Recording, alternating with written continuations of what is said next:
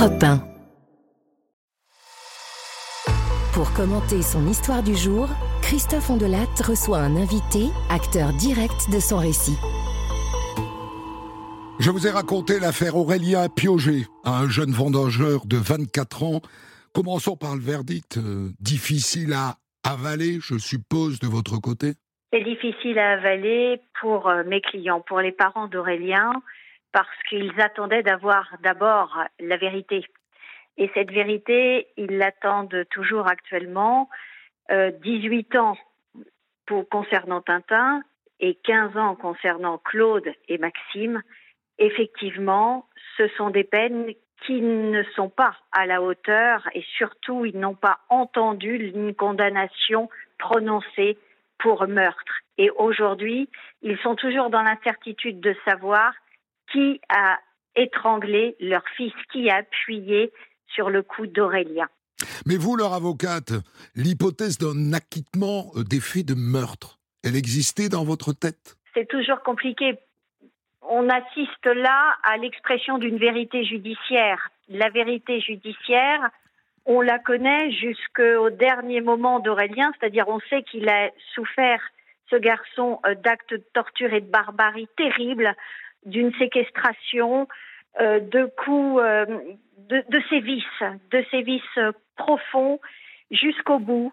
Mais en revanche, on ne sait pas, effectivement, on ne peut pas dire qui a tué, et pourtant on sait qu'il a été tué, mais on ne peut pas dire qui a tué et qui a aidé, parce que euh, il, devait nécessairement être plusieurs, au moins deux, pour aider à cette pendaison. Mais quand vous, avocate, professionnelle, vous allez au procès, dans votre tête, il y a l'hypothèse qu'il ne soit pas condamné pour le meurtre. Vous connaissez le dossier, vous savez que le dossier est faiblard sur ce chapitre. Effectivement, il y a des failles. Dans le dossier, il y a des interrogations. On les connaît.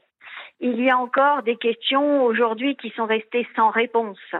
Mais euh, on attendait, et mes clients, les parents d'Aurélien, attendaient aussi jusqu'au bout qu'il y ait peut-être un des accusés pris de remords et qu'il y ait l'une des filles euh, qui puisse euh, dire, raconter, se repentir à la barre. Ça, on l'a entendu jusqu'au bout. Euh, L'avocat général, qui demande 30 ans, obtient un acquittement des faits de meurtre. Pourquoi est-ce qu'il ne fait pas appel? Il n'y a pas de logique?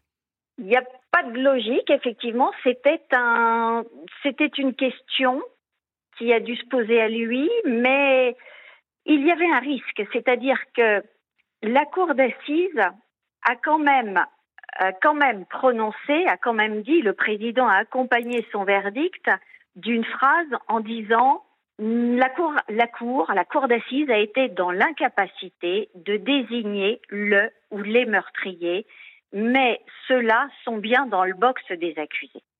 Ce qui est rarissime de dire ça, tout en admettant qu'il n'y ait pas de condamnation pour le crime de meurtre. Ce qui, Ça, ce c'est qui explique, exceptionnel. ce qui explique du coup qu'en contrepartie, les peines pour les coups portés soient extrêmement sévères. Parce qu'au final, 18 ans euh, pour des coups portés et 15 ans, ce sont des peines lourdes qui ressemblent un peu à des peines pour meurtre.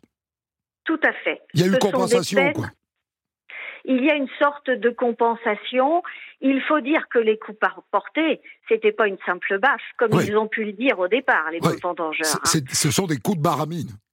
Ce sont des coups de baramine. Euh, ça a été qualifié d'actes de torture et de barbarie. Et puis, il y avait également la séquestration d'Aurélien. Donc, et sur de nombreuses heures, sur plus de 24 heures. Mhm. Vous, votre scénario, ou plutôt celui des parents, puisque votre rôle est de les représenter, c'est lequel? Est-ce que dans leur tête, ils ont la quasi-certitude d'un scénario? Dans leur tête, ils ont la quasi-certitude d'un scénario, lequel? Ils n'en savent rien. Ils ne savent pas euh, comment Aurélien a vécu ses dernières minutes ou sa dernière heure. Mais il y a un scénario. Je pense qu'à partir du moment où les vendangeurs ont déposé Aurélien dans son camion dans le champ, à 150 mètres de l'appentis, et euh, entre le, le moment où on l'a retrouvé effectivement pendu, il y a eu un scénario. Il y a eu un scénario, alors euh, Ils sont, ils sont dans la- revenus dans la nuit? Le scénario est certainement celui-ci. Ils sont revenus dans la nuit. pour le pendre et faire croire à un suicide.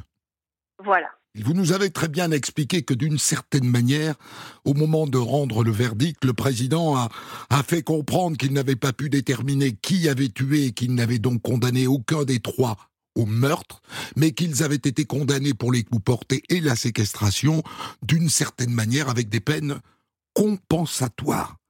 Euh, il ne dit pas malgré tout s'il y a eu suicide ou pas. Est-ce que dans votre tête, l'hypothèse du suicide L'hypothèse du suicide, elle est impensable. Elle est impensable, elle est impossible.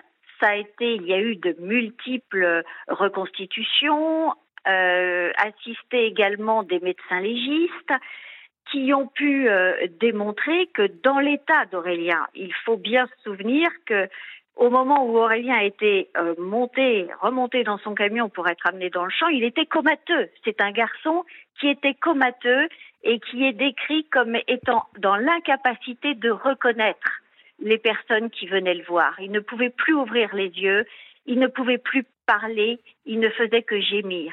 Par conséquent, comment peut-on penser que ce garçon ait pu se suicider dans le noir, remonter un champ de 150 mètres et pour mettre en place tout un dispositif de pendaison? C'est impensable. Ça n'est pas possible. Euh, à votre avis, qu'est-ce qui a euh, semé le doute dans l'esprit des jurés? Est-ce que c'est l'absence d'ADN Je trouve, moi, que c'est le point, effectivement, le plus qui amène le plus au doute. C'est vrai que cette absence d'ADN nous interroge. Euh, elle m'interroge encore. On n'a retrouvé aucun ADN et je crois même que même celui d'Aurélien n'a pas été retrouvé. Par conséquent, il faudrait, et nous sommes dans le domaine, dans le milieu des vendanges euh, et des vendangeurs, donc ils ont des gants. On sait bien qu'il y y a des gants, il y a du matériel. Donc il y a eu quand même une, une, précision peut-être même dans la précipitation, ça a été calculé, ça a été pensé. C'est-à-dire, vous, vous, voulez dire qu'en pleine nuit, des types qui ont des cheveux longs, mettent des cagoules pour pas que les, cheveux tombent, euh, je sais pas quoi, euh, et pour empêcher que les, peaux du visage tombent, on est, on est quand même à une période où on peut exploiter l'ADN 2013 de manière infime. Donc ils, ils auraient mis des cagoules, il n'y a pas un cheveu qui serait tombé, enfin ça tient pas debout, quoi peut-être pas des cagoules, mais des gants. Mais en tous les cas, euh, force est de constater qu'on n'a rien retrouvé, aucun ADN. Donc ça a été nettoyé. La scène a été nettoyée. Alors, j'aimerais bien que vous nous, ayez, vous nous aidiez à, à, décrire ce trio, parce que moi j'ai fait ce que j'ai pu, mais je ne les connais pas. Euh, on, est dans, quel milieu? Qui sont ces gens qui vivent dans des camions de manière euh, marginale, qui boivent énormément, qui fument beaucoup, beaucoup de pétards, euh, et, pas que. Racontez-nous à quoi ressemble ce trio. On est, on a affaire à un trio euh, de jeunes euh, saisonniers, voyageurs, ils sont itinérants. par conséquent, ils vivent dans leur camion au gré des saisons, ils parcourent la France et puis, euh, ils se, effectivement, ils se rendent disponibles, ils sont assez courageux, ils vont travailler, euh, mais ils vivent euh, ils, et ils travaillent en communauté. C'est un groupe, c'est un peu comme, c'est un trio, mais c'est aussi une meute avec les autres. Ils forment un groupe où ils ont leurs propres règles, leurs codes. Chacun sait ce qu'il a à faire concernant la cuisine, concernant le feu, et, le feu de camp et, l'entretien du feu de camp. Euh, c'est une voilà, c'est une petite communauté. Il y a un côté un peu hippie. Exactement. Hmm. Un côté hippie et euh, vous savez un peu comme les comme chez les rêveurs aussi, les rêves partis. Hmm. on est dans cette euh, dans ces jeunes là, un peu dans cette population là. Il y, a une différence sociale que, je n'ai peut-être pas assez évoquée et qui est peut-être aussi une explication de ce face-à-face entre Aurélien et les trois autres. Aurélien, c'est un peu le fils de Bourges, quoi. Et les autres, c'est des brolos. Exact. Aurélien, c'est effectivement, et on a pu penser aussi qu'il y avait cette dimension-là dans le dossier. Aurélien, quelque part, est-ce qu'on peut dire qu'il a été véritablement accepté par le groupe? Je n'en suis pas certaine. En raison de la différence sociale. Oui. en raison de la différence sociale. C'était un jeune, effectivement, euh, euh, pourtant qui avait adhéré à leurs règles et à leur mode de vie parce qu'il aimait ça. Aurélien, c'était, il aimait la liberté et Aurélien, il aimait les autres. Il aimait aller, aller à la rencontre des gens. Il aimait les gens pour ce qu'ils sont. Euh, il, euh, c'est un, un garçon euh, en plus avec une sensibilité, une sensibilité de photographe. Il adorait la photo, le monde du cinéma, mais il n'a jamais véritablement été, en définitive, considéré comme euh, appartenant euh, au groupe parce qu'il n'avait peut-être pas eu les problèmes d'argent dans son enfance, dans son éducation.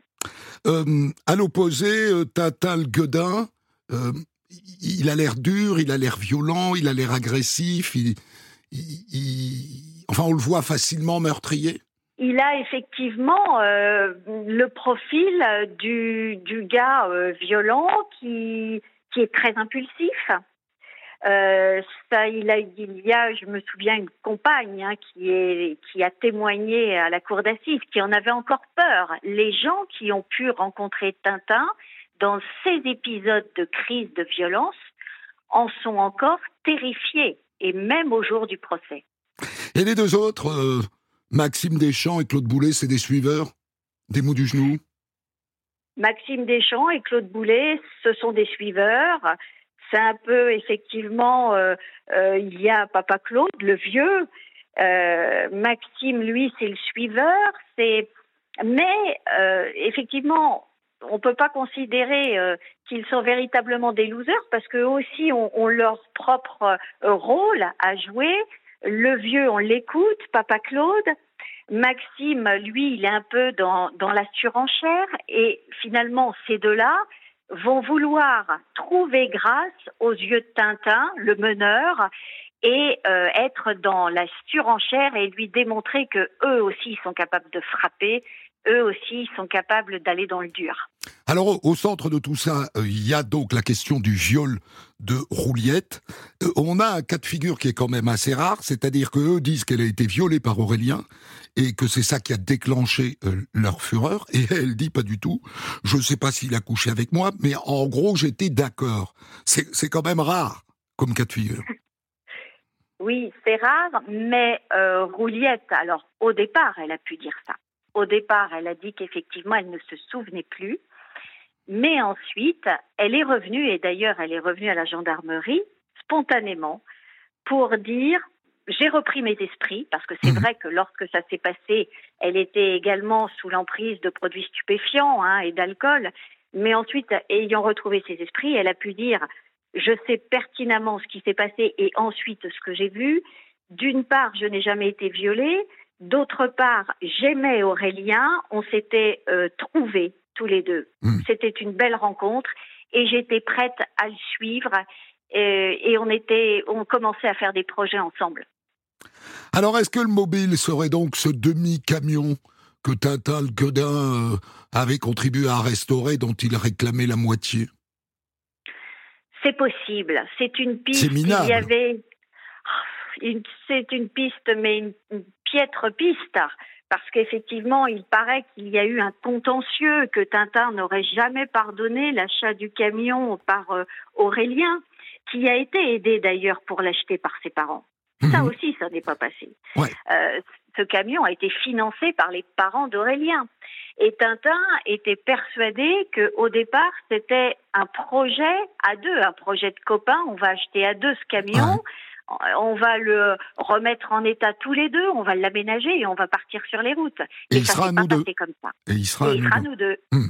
Ce qui n'était pas possible puisque c'est ses parents à lui qui l'avaient payé et que donc lui ne pouvait pas le donner, quoi. Exactement. Ça n'était pas possible parce que Tintin n'avait pas les moyens de le, financer et Aurélien non plus d'ailleurs tout seul. Et donc, il a fait appel à ses parents. Merci beaucoup, Maître Guérin, d'avoir accepté de, de revenir sur cette histoire qui remonte à il y a une dizaine d'années. Des centaines d'histoires disponibles sur vos plateformes d'écoute et sur europe